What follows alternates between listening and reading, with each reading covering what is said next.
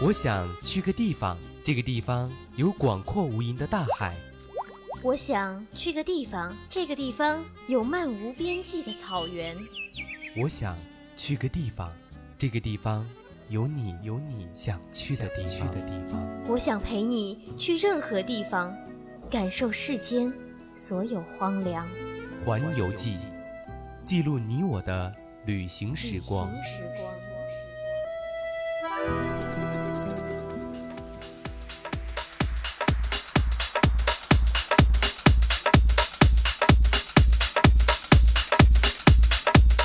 青春调频与您共享，亲爱的听众朋友们，大家中午好！您正在收听的是 FM 一零零四川宜宾学院校园之声 VOC 广播电台，在儋州的周一中午十二点半到十三点为您直播的环游记节目，我是主播肖哲。嘿，Hello，大家好，我是主播青柠。夏天就这样不知不觉的过去了，真的是十分不舍。看着这个天气是逐渐的凉下来，想想没有空调的寝室，我真的觉得好痛苦啊！有没有？没错，其实宜宾这个地方呢。在夏天的时候，我们都知道它是非常的热情。这个时候寝室嘛，简直就是火炉。像去今年的夏天，真的是简直非常热，而且非常漫长。当然，到了冬天的时候又显得冷。简直是冷得要对又湿气又对湿气又重，然后又一直的绵绵细雨，像这几天也是。所以在宜宾只有秋天大概是能够过了吧？对，也只有秋天能过了。所以说这个秋天也是一个秋高气爽的季节嘛。说实话，我觉得我们宜宾的秋天也是非常的短暂，没错，是非常短的。嗯，所以我们要抓住一下我们秋天的尾巴，来一场旅行吧。对，而且我们的环游记是针对全国世界各地的人民嘛，所以这一期我们就要给我们大家是讲一讲。在我们秋高气爽的季节，我们可以去哪儿玩一玩呢？而且中国最适合秋天旅游的地方。没错，秋天就应该浪起来。对，浪起来。秋季最适合去哪里旅游？秋季最去哪里旅游好呢？秋高气爽，最适合出去旅游。所以呢，在我们的听友米听友里，如果你想加入我们的 QQ 听友，或者说想更多的对旅游有一些建议的话，就可以在我们的 QQ 听友四群二七五幺三幺二九八里面发表，也可以在微博上 @VOC 肖哲 @VOC 清零。当然，光 @VOC 肖哲也是可以的，毕竟我们的肖哲主播而且我们的互动方式当然也是非常多啊。除此之外，如果还有什么不懂的话，就可以直接拨打我们的节目热线是零八三幺三五三零九六幺。当然，我们全新的一个直播平台呀，荔枝 FM 上面也可以搜索到我们的 VOC 广播电台，它的频率是 FM 一八一二二六八。当然，可以直接的与我们连线，我们荔枝上面的连线功能也是全新开启啊！哇塞，感觉好服务，没错，荔枝 FM 上面也可以，大家给我们连线分享一下，其实过去的国庆节嘛，大家去了哪儿玩，也可以给我们分享一下。所以下面就让我们一起浪起来吧，来吧。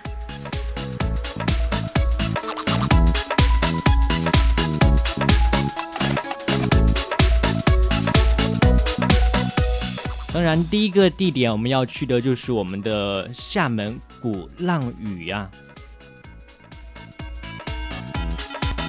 我们都知道厦门的鼓浪屿真的是一个旅游胜地，而且我们在午后的鼓浪屿呢，其实是非常适合我们的情侣或者是单身的，也算适合啊，就可以去漫步啊。这个时候阳光是洒在我们自己的身上，然后这个时候携手，如果是有伴侣的话，就手牵着手走向斜坡深处的小巷子，带着你心爱的他，好，没错，这里主播就可以意淫一下嘛。这个时候就可以找到一些花团锦簇的原的就原来的领事馆住下来，因为是。厦门之前也是一个殖民地嘛。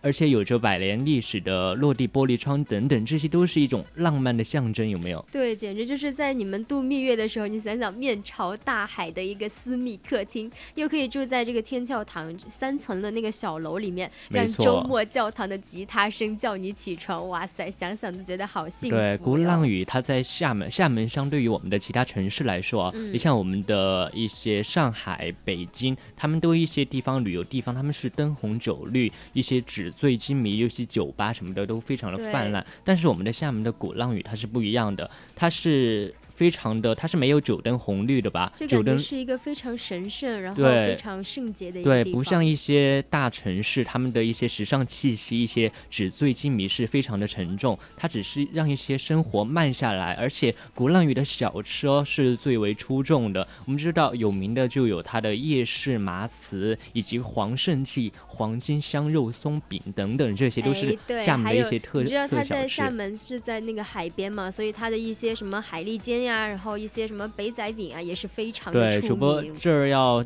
隆重的推荐一下它这个雪林阁酸梅汤啊，它和我们其他地方的酸梅汤是不一样的。在网上有一种说法，就是它这个酸梅汤是有带有一点海盐的味道。海盐的味道，对，就海的味道嘛。就我们之前像我们在重庆的一些磁器口，它里面也有卖酸梅汤的，但是它的酸梅汤就相对于这个鼓浪屿的酸梅汤，它是不太算是这么正宗的，因为它是它不是熬制的，它是用那种粉料兑制的。但我们的这个呃喜林格酸梅汤完全是那种。经过那种主人现熬的一种酸梅汤，所以是比较正宗。所以我们的听友们，如果是想感受一下正宗的带有咸味、海盐味的酸梅汤的话，就可以去我们对厦门的鼓浪屿。而且它的厦门鼓浪屿特色物品，我们就可以想象一下。我们刚才也说了，它是一个慢生活的城市，一个注重生活方式以及生活质量的一个城市。所以它的特产和地其他地方也是不一样的。当然，在我们的鼓浪屿龙头路啊，有很多小店里也可以买到当地。的一些特产，就比如什么工艺画、字画、珠绣、漆线雕、彩扎、彩塑、彩瓷等等。你看这些工艺品，我刚才罗列了一些，其实都可以完全看出来，真的是蛮有工艺的，对吧？对，就反反正有他们当地的一些，不像云南大理啊，他们那些工艺品都是一些玉佩、瓷器，比较那种怎么说，比较沉重一点的吧。它这里都比较的一些带有工艺的一种。色彩，嗯，当然你也可以在这个钢琴博物馆里面，也可以买到一些黑木陶制作的一些笔架呀。你看黑木陶制的，就想象的完全好有质感，对啊，就跟我们其他的啊，就和这边一种用什么桃木就做的感觉不一样吧。黑木陶一般要比较。嗯，比较质量要比较好一点，而且还有一些钥匙扣、硬盒、笔盒套件等纪念品，都可以在我们的鼓浪屿所买到，而且这些真的非常有纪念意义，别人一眼都能看出来哦，你去厦门旅行了呀，去鼓浪屿这个地方，因为它的特色还是蛮浓浓重的嘛。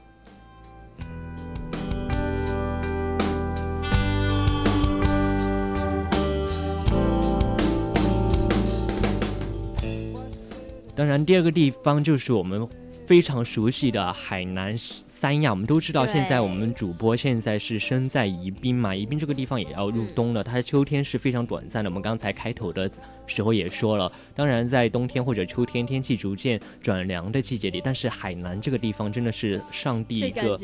上帝非常嗯啊对宠眷的一个地方，因为上帝，我就觉得主播个人觉得，他把最适合人居住的一个气候以及最清新的空气。或者是最和煦的阳光啊，最蓝的海水，这些完完全全对最最白的沙滩、最美味的海鲜，这些等等都赐予了这座海南岛最南端的海边旅游城市哦，海南。所以说，真的是一个被上帝宠坏的地方。对，三亚它是属于在我们祖那个祖国的最南端哦，南岛的最南端的一个海滨，而且它的城市前面有一个呃宾语叫做旅游城市，所以这个城市是蛮注重旅游的。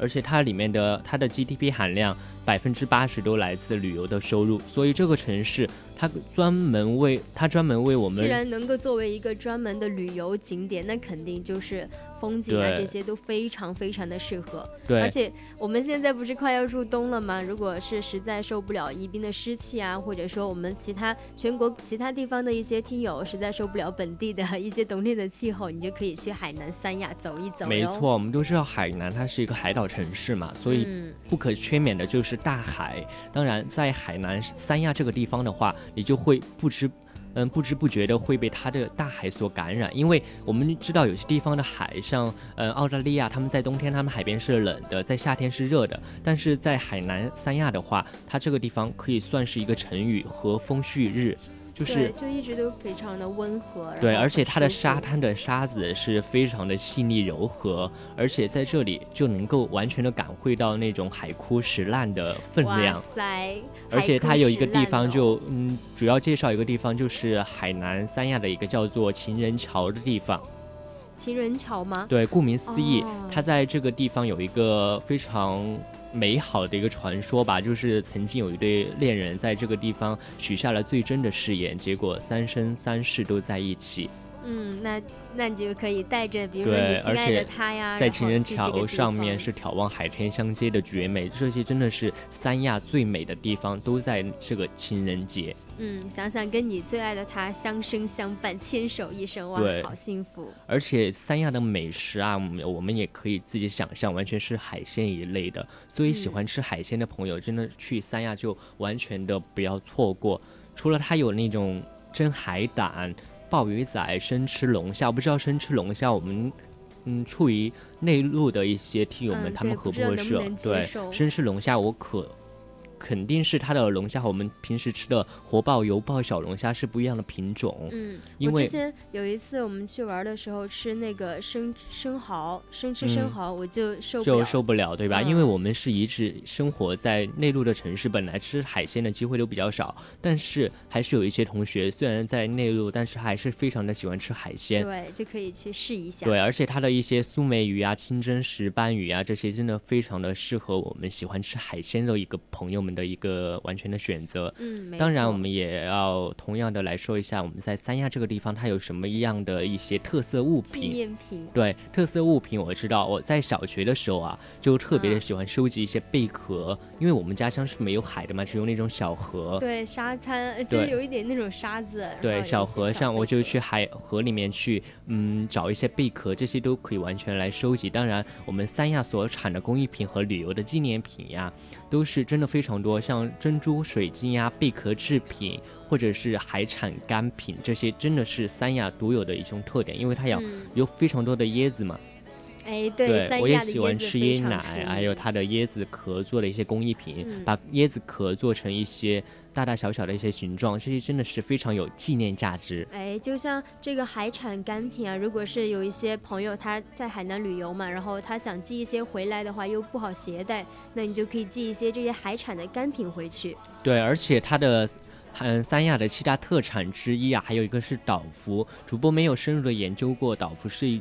种怎样的东西，嗯但可以顾名思义，它应该是一种服装吧。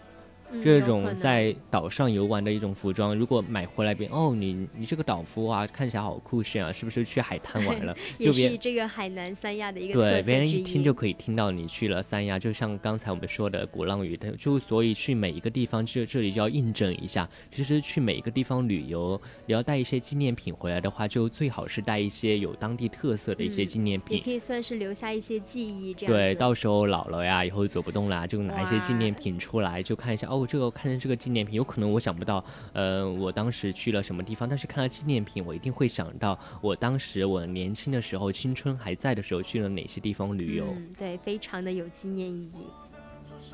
你的右手变成最美的画面，是什么魔法将我的世界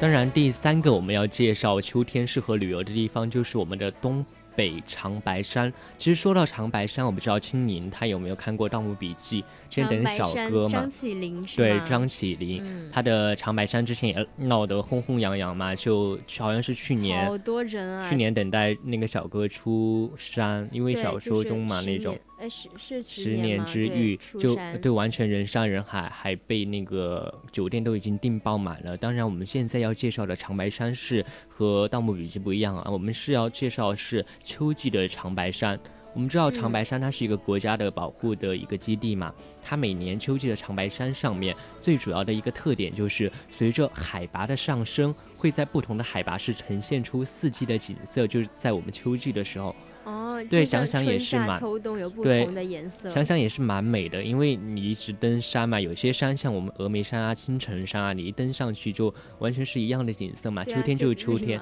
秋天就是叶子全掉光，除了一些常绿树嘛。然后嗯冬天就是一片的虚无。当然，我们的长白山它是随着海拔的上升，是完全呈现四季的颜色，这些真的真的美，而且很有特色，我觉得对完全不一样。它还有一个，它在它的长白山的中部，它有红色、黄色树叶装扮的五花山秋色，真的是非常的。真的主播真的这样想到一个就，嗯，就见玉迷人眼的那个，对啊，那个就那那个成语是对成语是吗？那个成语，那个那个是，而且山顶天池的附近，我们都知道那个长白山顶山顶它是有一个天池的，它的附近如果降雪的话，因为秋季长白山的温度也要逐渐降低了嘛，嗯如果如果运气好遇到降雪的话，会呈现出那种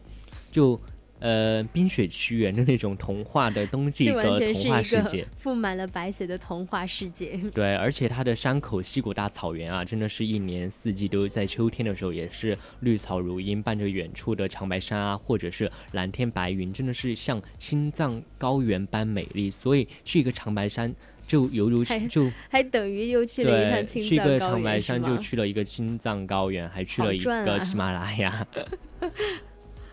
我们都知道长白山，其实我没有去过，但是我想到长白山，我一想到说它应该没有什么美食吧，它在一个原生态的一个地方，但是。嗯，主播在做节目之前还是要了解一下，其实它的啊美食是非常多的，而且但是而且我们搜嗯到的大部分是一些关于朝鲜韩族他们韩国他们方面的一些美食。我不知道长白山的地理位置，因为我也不是学地理的嘛。东北啊，对，东它是挨着朝鲜的嘛。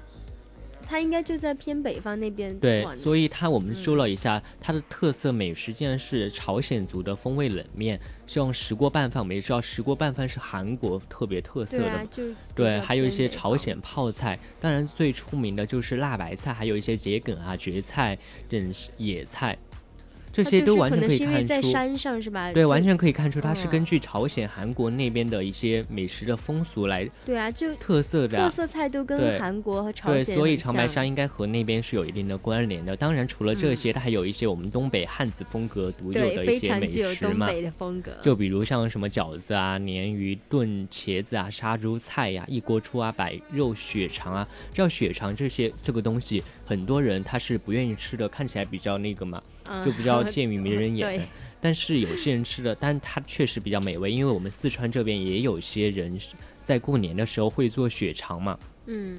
还有这个猪肉炖粉条，我想了一下，我们这边不是经常说猪肉炖粉条吗？但感觉都不是很正宗。嗯，对，那然后嗯这长白山应该是这个猪肉炖粉条的一个出源地之一，因为我们在宜宾这个地方，它也有那个猪肉炖粉条。呃，我也不知道长白山他们是一个怎样的一个民那个民族，应该是应该那边也有朝鲜族吧，所以他们有那种朝鲜菜。朝鲜的一些名食、一些美食啊什么的，对，当然我们都知道，我们东北三宝啊，就什么人参啊、貂皮啊、哦鹿茸啊，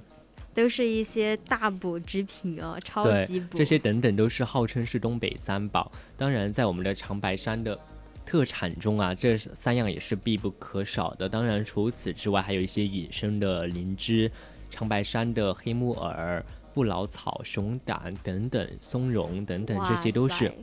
不老草哎，不老草听着就不老草，不老草听着都很感兴趣，有没有？对啊，就觉得长生不老吗？难道，可以？还有松茸啊，这些都是一些大补品，因为它是一个原始森林嘛，那种嗯资源环境都保护的非常非常好对，好。所以它的地质啊、土地也那些也比较肥稳，才可以生长。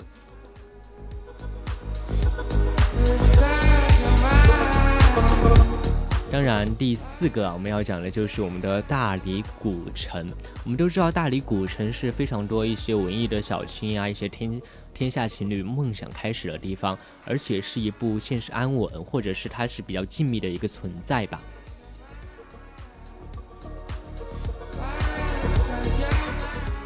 其实秋天对于一个我们都知道国庆节期间是非常多的一些呃婚礼在举行啊。就主播我个人而言，我就参加了三四场婚礼，因为都国庆在都在对国庆节因为结婚的太多了，哦，我我只是有一次上街，我就国庆没有怎么出门嘛，然后嗯上一次街的时候，就一路上遇到了好多对情侣。没错，其实，嗯，国庆节结婚的话，那么就可以开始我们的国庆节之后第一周就可以开始我们的旅游。当然，第一对，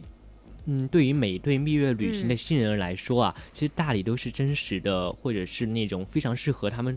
度假的一个地方。对啊，就感觉很多那些古色古香的大城小街嘛，还有清风相伴。而且要，如果你要拍一张，你就如果之前没有拍婚纱照的话，在大理古城是拍一张古色古朴的婚纱照，就不同不一样的婚纱照嘛，也是非常有特色啊，对也很有纪念意义。对，而且我嗯们在大理古城，它的饮食啊，也是非常的有他们那个地方的一种民族特色，因为他们那个地方具有白族嘛、藏族等少数民族特色的一些餐厅都是随处可见的，像什么砂锅鱼啊、扯车面呀、生皮儿啊这些，在大理独有的一些美食，真的是嗯非常的。怎么说呢？真真的是非常有他们的一些民族的就这些。名字你都没有听说过，所以就真的非常想去见识一下，就大理的一些美食。对，我们都知道，在云南大理这个地方，它出的是一种大理石，是他们算是特色的，所以这个地方他们的特色物品就是用这个天然的大理石制作的一种文房四宝，花盆啊、嗯花瓶啊、灯具这些工艺品。大理石是一种非常坚硬的一种石，对，所以嗯这些来做一些文房四宝的话，像花盆啊这些质。量肯定也非常的好。对，当然除了这些，还有一些百族的蜡染啊、扎嗯染等富有民族特色的手工艺品。因为之前有段时间在微在我们生活中特别流行一种民族嗯风，对，现在民族风。其实我觉感觉民族风就属于那种流行一段时间，它可能说呃被冷淡一下，但是还是会非常的流行，嗯就是没错，这就是我们的大理古城。如果去的话，就买一点民族风的东西出来，偶尔像衣服啊、吊饰啊，就随时候就有些时候可以偶尔的搭配一下，真的是一种不错的嗯选择。好看又是一种特色。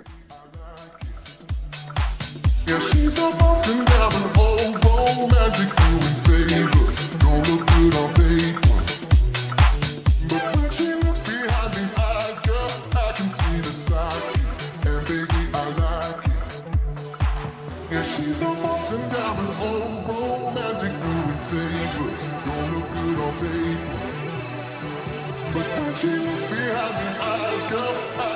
哇，今天我们的青年主播他的嗓子也不是特别舒服啊，所以刚才嗯的隔了一段时间，我们的青年主播是喝了休息对休息一下，因为嗯毕竟也是感冒上阵嘛，也还还算是蛮敬业的。对，最近是秋季，对，秋季大家要注注意一下，因为嗯天气转凉也比较快。我们在宜宾这样湿润的一些潮湿的一些气候，真的非常嗯非常容易感冒，所以大家也要注意一下。还有就是提醒像我这样已经感冒了的同学，现在秋季医生跟我说比较有小流感，小流出门就尽量戴口罩。今天刚才那个青年给我说的时候，我还 特别啊害怕，说不要传染给我们电台你不因为知道当大时那家都是靠嘴巴 是。当时肖哲主播好嫌弃马上就跳开了。他说：“你怎么因为大家都是靠嘴巴，嗯如果一个电台的人全部都感冒了，我们电台会毁了吧？对，所以这个也是问题之一。我下次一定戴口罩。对，我们稍微坚持一下，我们的环游记还有最后的五六分钟啊，就最后介绍一个地方，就是我们的一个嗯、曾经出现在我们课本上面的一个最美，就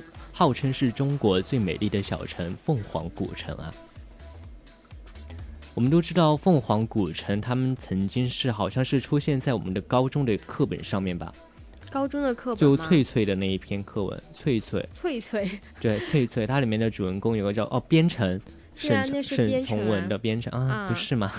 我就 嗯 好尴尬，好跳过这个梗好不好？，对，然后我们要嗯呃细聊一下我们的凤凰古城啊，凤凰古城他们这边他们一个特色就是吊脚楼，他们吊脚楼真的是算是一个错落有致啊，然后呃撑一把油纸伞，这个时候读到这个我就想到也撑一把油纸伞，独自走在悠长悠长又寂寥的小巷，就雨巷的那个诗嘛。嗯，那这个时候你就带着你的爱人嘛，就是带着你的另一半儿去。它和我们的鼓浪屿是完全不一样的。虽然它是呃安静而闲适嘛，但是我们这里还有一个幽静。在这里，我们都知道它的凤凰古城，它在湖南嘛，它的山是会非常的清脆的，当然嗯水也是非常灵动的，阳光也是非常惬意的。当然，这个时候我们就每一颗，要像什么爱人在秋季的时候来到这里的话，真的是非常舒服，非常闲适就适。感觉整个身心都在被洗荡，然后很很快乐，很开心。对，凤凰古城嗯它是位处于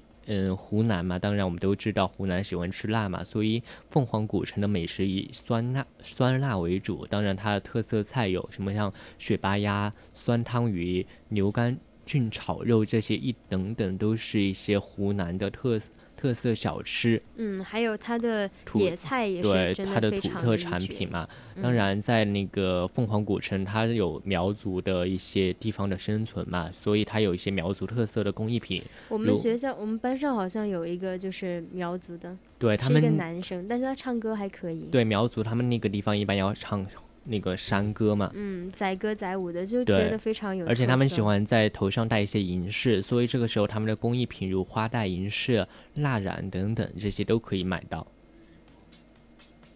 当然，在凤凰古城的话，它晚上活动是比较多的，因为我知道主播之前有一位听众，呃，有一位朋友他是去了凤凰古城，他知道晚上那个地方有古有酒吧，晚上除了可以在啊酒吧一点玩另外，还可以在那种篝火堂是光那种观赏苗族啊、土家族他们会有表演是吗？对就那种少数民族的一些民俗的歌舞的表演，这些嗯都可以让我们的晚上也可以感受到一些古镇的特，别不一样的地方啊。在万寿宫也会有一个大型的那种篝火晚会，就可以去参加欣赏。对，其实今天我们的环游记介绍了这么多在秋季旅游的地方，其实还有很非常多的没有介绍到，像什么嗯甘肃张掖这个地方、青海湖这些地方啊，然后桂林、阳朔这些地方。嗯其实由于时间的关系，我们就今天就只能够介绍这么几个地方。当然，秋高气爽的这么几个地方，真的是非常适合我们，